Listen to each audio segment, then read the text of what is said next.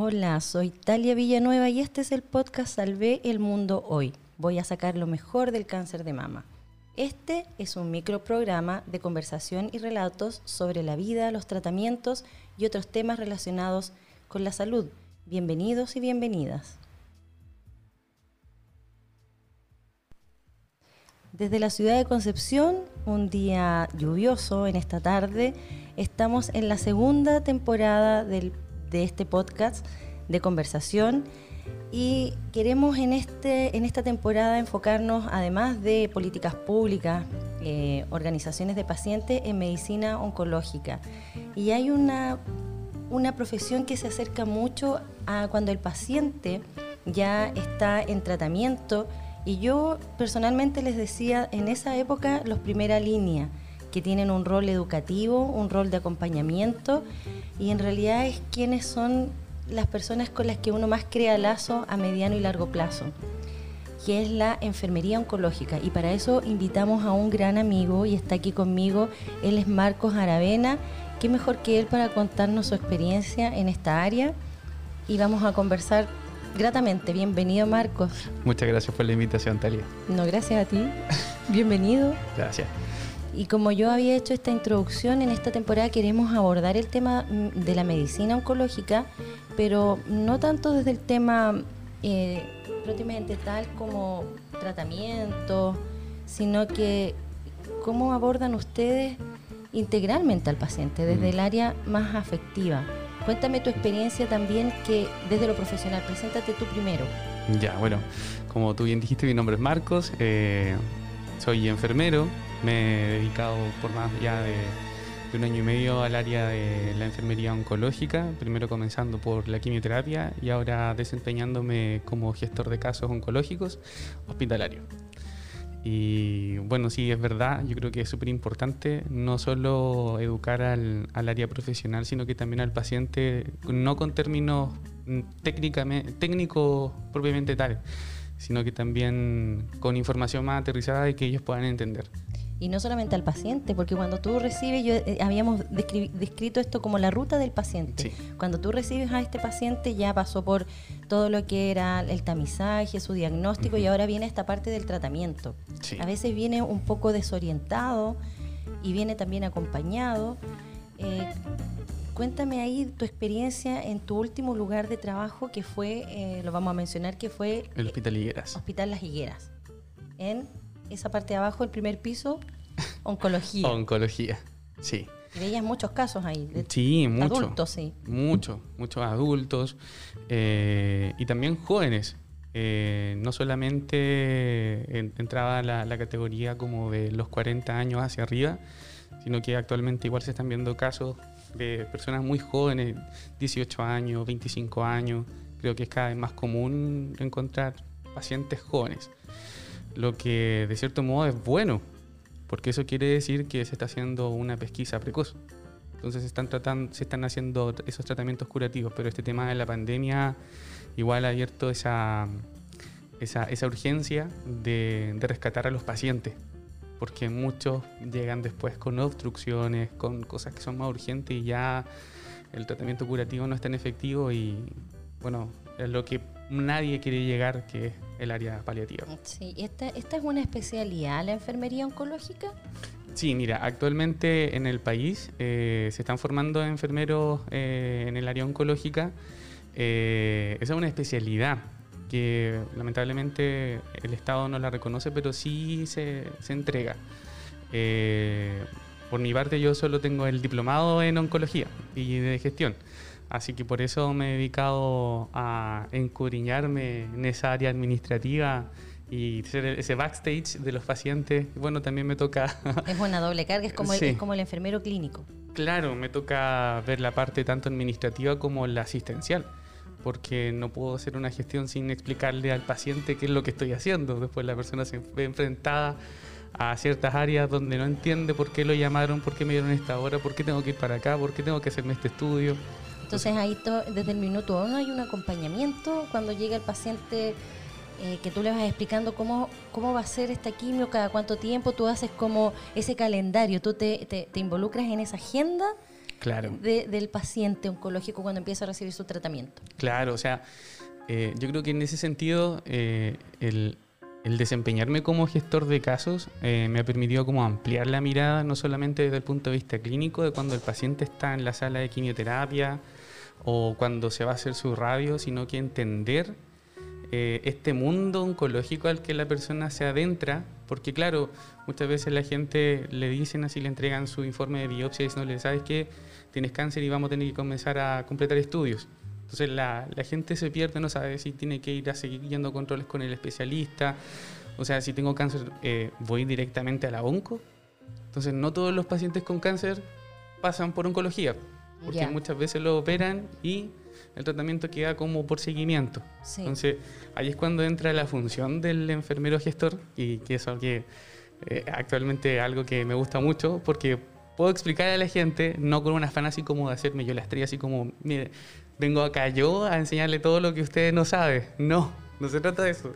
Significa acercarse a la persona viéndolo como, no como solamente el paciente, sino que como una persona como entendiendo que esa persona es hijo, es papá, puede ser mamá, puede ser hermano. Y no igual son cosas que de forma personal a mí me tocan porque también he tenido tíos familiares que incluso han, fallecido por cáncer. Entonces, eh, desde mi punto, desde lo que yo he vivido, siempre entregarle la información lo más clara posible y haciéndole este acompañamiento y entendiendo que eh, tiene a su enfermero como una mano amiga en este proceso y si se siente perdido, que vaya a preguntar y la gente de repente tiene miedo de hacer preguntas. Porque dice, se van a aburrir, claro, como que quizás es muy tonto lo que estoy pensando y no lo quieren preguntar. Entonces siempre que entra a esta área de la educación les digo, si tiene cualquier pregunta y si me la tiene que hacer tres veces y no la entendió las tres veces, hágalo una cuarta, porque prefiero eso a que esta personita es que este, este pacientito ande por ahí dando vueltas y, se te pierda. Y se pierda, y siempre, o sea, eh, eso es eh, lo mejor que he podido descubrir en, en esta área porque, bueno, el, enfermero gestor siempre trabaja como solito, eh, pero uno igual tiene la función de inmiscuirse en todas las áreas porque es transversal tengo que estar involucrado en muchos procesos donde uno se hace referente de, de, esta patología y, los otros colegas, los otros equipos clínicos te buscan así como, ¿sabes que esta persona anda como un poquito desorientada? Y claro. Haces una especie de acompañamiento, de asistencia, y yo creo que juegan muchas cosas a favor. Por un lado, la especialidad, yo creo que tiene que ver también con tu juventud, porque también tienes todas estas ganas de, estás entrando eh, a este mundo sin ser... Eh, eh, a veces uno dice que tiene que tener mucha experiencia, no necesariamente. Yo creo que las ganas de hacer algo bien hecho es súper importante en los profesionales jóvenes.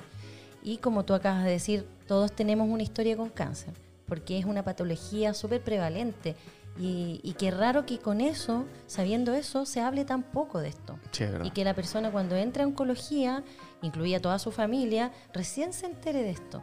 Y qué bueno que tú me dices que este pacientito, que es como una persona que tiene muchos mundos, porque de verdad cuando uno entra a oncología cree que eh, yo no soy un cáncer de mama, yo no soy un cáncer gástrico, soy una persona que tiene un montón de complejidad y esta situación de cáncer me frenó mi vida y tengo que hacerme cargos, tengo que tener una agenda. Y ahí es donde la medicina y en este caso la enfermería oncológica cumple un rol tan bonito, tan, yo lo digo como paciente, de tanto aprendizaje, de tanta cercanía, de relación humana, porque en eso estamos humanizando esto, tu cargo.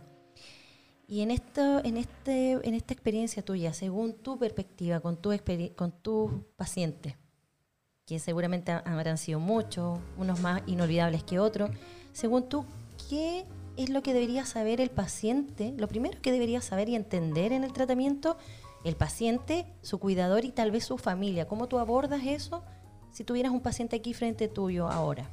Ya, bueno, lo que todo paciente debe saber desde su primer control cuando le entregan su diagnóstico de, cáncer, es las prestaciones que están garantizadas, porque bueno, acá entra todo el tema de las garantías GES.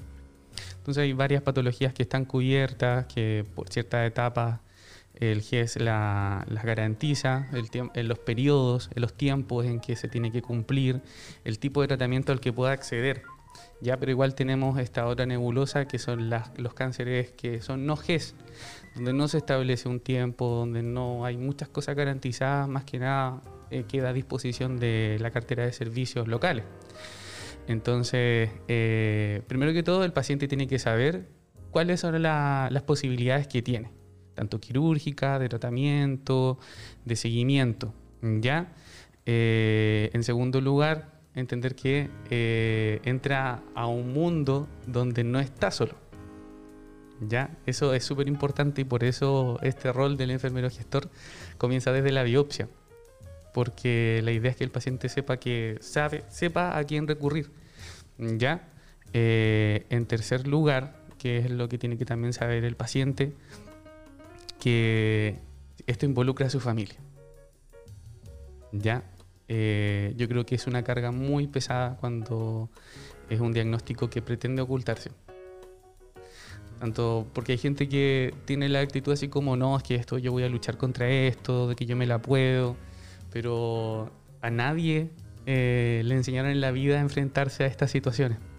Entonces es súper importante que la persona eh, sepa que no está sola en este proceso, de que no se trata de que uno le va a tener lástima, no, que sepa cuáles son sus derechos y también sus deberes de no faltar a sus controles. Claro, y por eso mismo hay que involucrar a la familia. Exactamente. Y, qué bien que tú, dices, yo creo que ninguna persona está preparada para esto y menos para hacerlo solo porque la quimioterapia es un tratamiento que necesita toda tu, atención y tu, tu, energía.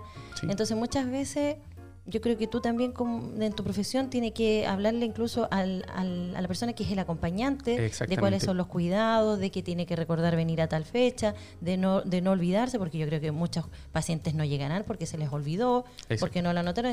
ahí es un... Ese es tu trabajo también de poder... Eh, que, este, que se comprometa el paciente con su tratamiento. Claro. Y para eso tú humanizas. Tú, tú, tú, reconoces a la persona, la nombras por su nombre, empiezas a entender toda esta dinámica de de su familia. Sí. Qué importante eso. Solo no se podría. Sí, de hecho el tema de la familia es súper importante, sobre todo cuando el paciente se agrava. Porque una persona que eh, está, no sé, con un cuadro clínico que lo lleva a hospitalizarse, de repente no puede estar llamando al hospital porque se siente débil o está en la UCI, entonces uno no sabe hasta cuándo el familiar a uno le comenta así como, ¿sabes que Mi papá o mi mamá o mi hermana o mi sobrino o mi tía eh, en este periodo está hospitalizado y claro, ahí uno se involucra más con la, con la familia. Qué bueno y además que cuando el medicamento ya se, tú lo tienes agendado para tal fecha y te llega como de bodega, me imagino yo, ese, medicamento está esperando al paciente y también se genera todo un taco ahí, yo supongo. Porque se podría reagendar, por ejemplo, esta, estas sillones que no siempre hay abundantes en, en un espacio de quimioterapia. Sí. Ahora, qué, bueno que podrías hacer en esto como una especie de conserjería. Ese es como mi sueño de paciente, de que el paciente de, em, del minuto uno empiece a entender de cuándo se va a sentir quizás un poco más decaído, cuándo se va a sentir em, un poco mejor y empezar a normalizar también un poco porque yo siento que el, paciente tiene que ser protagonista de esto. y yo creo que ustedes en tu área profesional empoderan al paciente. Si el paciente entra en confianza y entiende y pregunta, pero ahí, yo a veces digo, ¿pero qué pregunta si uno no sabe qué preguntar? Entonces, por eso siento que es tan importante este soporte, este acompañamiento desde lo ejecutivo, desde cuando estás con el paciente. Y, siento que, en el fondo también hay, hay un factor emocional potente. Ustedes como profesionales también ahí entregan algo que en, la cadena de este, de este camino, yo creo que ustedes son los que más apoyan emocionalmente a los pacientes. ¿Cómo es tu experiencia ahí? Uf, eh, tengo muchas historias eh, bonitas, unas un poco tristes, pero eh, claro, en ese sentido el apoyo emocional que se entrega es, es potente. Es potente porque uno a la larga es verdad que puede separar eh, como profesional los sentimientos que siente por su paciente. Ya, pero es diferente cuando la gente ya se abre de otra forma con uno. Y uno ve su proceso. y entiende, por ejemplo, como a mí me, toca ver esta trazabilidad, tú entiendes los acontecimientos así como por qué no pudo venir, que de repente no tuvo la, la platita para poder viajar, se dio cuenta al último momento, o le dio vergüenza incluso decirlo, eh, que eh, vive solo, por eso no quiere venir. Entonces uno tiene que estar apoyando a la persona, motivándola, de que esto es para ellos, es un bien para ellos. Eh, en, qué otro aspecto también, no sé, o sea, yo recuerdo un caso que me conmovió mucho, de hecho me conmovió mucho porque ahí vi que eh, como tú dices, de repente para uno es como, sí, es mi trabajo, me gusta. Pero yo dije, esto tiene mucho propósito, esto, si a mí me hubiese tocado, igual me hubiese, me hubiese gustado que me tratasen de esta forma. Eh, era una paciente que tenía, o sea, un familiar que tenía a su papá con cáncer y lamentablemente se contagió, el papá se contagió y estaba en pleno tratamiento de radioterapia, estaba muy débil.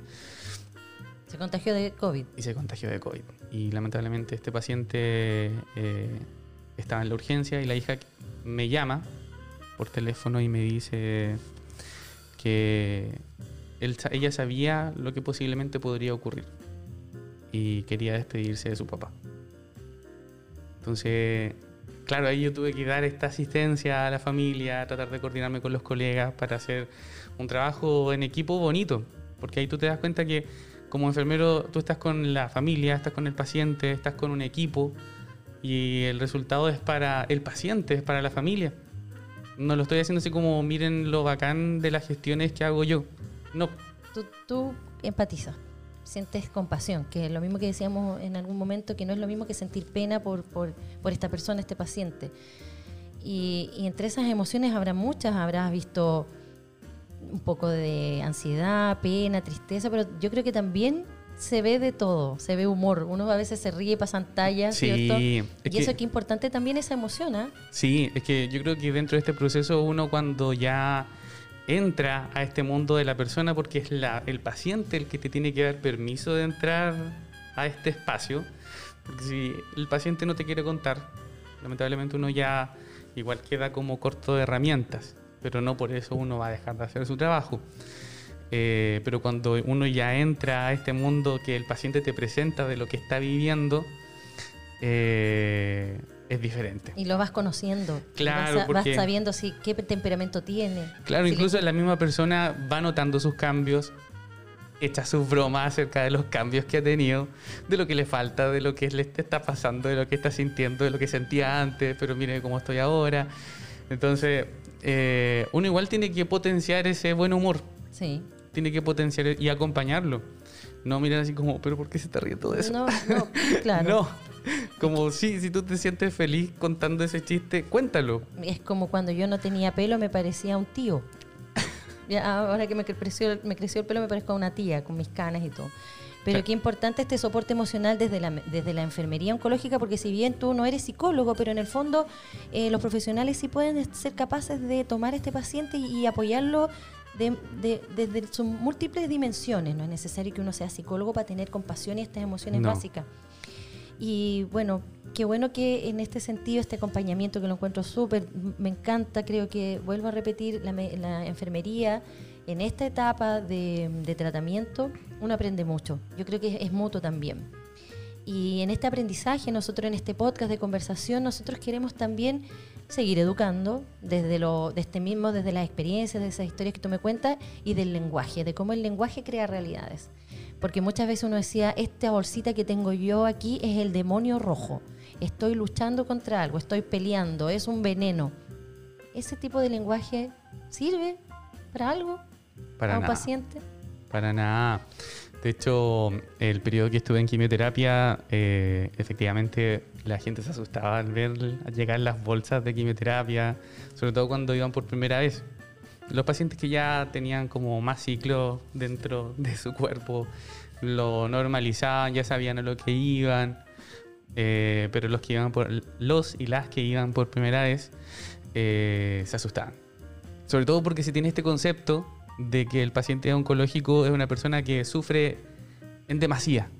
una persona que está todo el día con una cara triste, que está todo el día con dolores, que literalmente como que el, fin de su enfermedad es morir por cáncer en condiciones súper paupérrimas y quienes han entregado ese mal mensaje son las películas. Las películas, las series, las novelas que nos presentan a pacientes con cáncer que hasta a cualquiera, o sea, cualquiera ve esa serie y dice, no, no, no. no me gustaría estar en esa posición. Hasta cuando llegan a una sala de quimioterapia, donde conocen a un equipo de oncología, donde no solamente están las enfermeras de clínica, sino que también los administrativos, como mi caso, y encuentran un equipo que los acoge. Que hacen, que se sacan fotos, que, hacen TikTok, claro. que nos tomamos un café, celebramos cumpleaños, es, es, es una parte de tu vida también que algunas veces tenga otro, otro final, pero nosotros deberíamos de sacar ese, ese, ese lenguaje también. Es decir, eh, se rindió, o sea, debido a una dolorosa y larga enfermedad como el cáncer. De, verdad que no, siempre es así. Siempre siento que esto es una oportunidad de aprendizaje, siempre. Y lamentablemente, no lo voy a decir así, bueno, es lamentable que es la realidad de que en el mundo y en nuestro país cada vez van a haber más casos eh, de este tipo de enfermedades no transmisibles, que tú bien de ahí me puedes apoyar cómo se definen este tipo de enfermedades. Y si no soy yo, ojalá que no seas tú, puede ser alguna amiga, algún amigo, algún, algún familiar y tú, siento que tenemos que estar preparados para hablar estas cosas y tratar de normalizarla y para eso incluir a todos estos equipos, porque ustedes son personas que también tienen su vida, son profesionales. Así que, bien por eso, es lo mínimo. Y, en ese sentido ya descartado todo este lenguaje, aprender y eh, motivar a las personas a hablar como, como corresponde de esta enfermedad. Eh, tú también ahí, vuelvo a decir, tienes un, un, abordaje también con la familia y el cuidador. ¿Qué relación tienes tú con el cuidador? ¿Te ha tocado experiencias de tener que entregar la información también ahí a, a esta persona que también puede ser afectado, ¿eh? sin ser eh, sí, mucho. está padeciendo la enfermedad? Sí, sobre todo porque eh, eh, con, el cuidador y los familiares se involucran mucho las emociones. Porque, o sea, tú como mamá no vas a querer ver a tu hijo sufrir. Yo como hijo no voy a querer ver a mi hermana o a mi mamá sufrir. Entonces, si yo veo que mi mamá está sufriendo, eh, uno como persona, lamentablemente, de alguna forma tiene que sacar toda esa, e, e, esa frustración de no poder no ayudar a mi familiar. Entonces, lamentablemente ahí están los equipos clínicos y llegan los reclamos, que mi mamá, que mi papá. Y claro, está bien, diga, dígalo, dígalo. Se supone que el equipo clínico está para escuchar al a, la, a la familia y al paciente. Pero ahí entra el enfermero muchas veces a aterrizar la información, a decirle ya, a ver, sentémonos, explíqueme qué lo está, está sintiendo su mamá, su papá, su familiar, quien sea, en qué, eh, eh, qué tipo de cáncer tiene, uno le va dirigiendo la conversación hasta hacerle entender a la otra persona, en este caso el familiar o el cuidador, eh, las posibilidades, el pronóstico, obviamente también eh, eh, respaldándolo con, con, la información clínica que uno maneje del paciente, ya porque tampoco uno puede estandarizar los pronósticos o lo que ha leído a través de, la, de los estudios a cada persona, o sea, de forma estándar a todos. Siempre hay que situarnos con el paciente. El paciente es un mundo. Entonces a ese mundo nos enfocamos y a ese mundo nosotros nos proyectamos. Sí, porque así como uno cree que hay un tipo de cáncer de mama, hay muchos y así como hay personas, hay tipos de patologías y todos también vamos a, vamos a enfrentar de forma distinta todo esto. Por eso, Marco, quisimos hablar contigo de enfermería oncológica, entendiendo que hay tanto por hacer. Siento que tú estás muy joven y estás con toda tu ilusión y esperanza de que esto sea mejor y eh, para, terminar, para ir terminando, un poco cerrando, quisiera que me hicieras un par de reflexiones de lo que tú ves, cuáles son los desafíos, las necesidades de los pacientes. Uf. Ya, pero un par. Sí. no, pero al menos lo que dentro de, bueno, sí, yo soy joven, tengo 26 años, eh, he tenido la, grata experiencia de, estar en este, insertado en este mundo oncológico, trabajando con gente muy, muy, muy power, tengo que decirlo, muy power, que me han enseñado que han sido muy buenos maestros. Si me pusiera a nombrar a todos los colegas con los que trabajo, uff, estaría toda la noche aquí. Y ellos mismos también me han dado la visión de saber dónde enfocar también la, la fuerza. Eh, actualmente yo creo que el mayor desafío es no perder a los pacientes. No perder a los pacientes de vista, su trazabilidad, porque primero vino el estallido social, después vino la pandemia, nadie quería hacer... Primero nadie podía acercarse a los hospitales por las tomas de las carreteras, porque, porque vinieron los toques de queda, los horarios se acortaron. Y después vino la pandemia y toda la gente ya no es que no pudiera llegar, es que no quería ir porque tenía miedo. Entonces ahora el desafío que se levanta, yo creo que para todos los equipos clínicos, no solamente para la era oncológica, es que estos pacientes no, se pierdan, que vuelvan, que regresen, que sepan que hay un equipo que los va a atender y que están las condiciones para atenderlo. Ya, eso es súper esperanzador y ahí les traspasamos también esta corresponsabilidad al paciente y a su familia. Porque siento que es importante entender que siempre van a haber necesidad y carencia en un sistema como el nuestro, pero eh, están las intenciones y además están los profesionales. O sea, creo que hay que, hay que hacer una, una crítica constructiva, desde proponer soluciones mm. a lo que hay. Sí. Para eso estamos en este programa.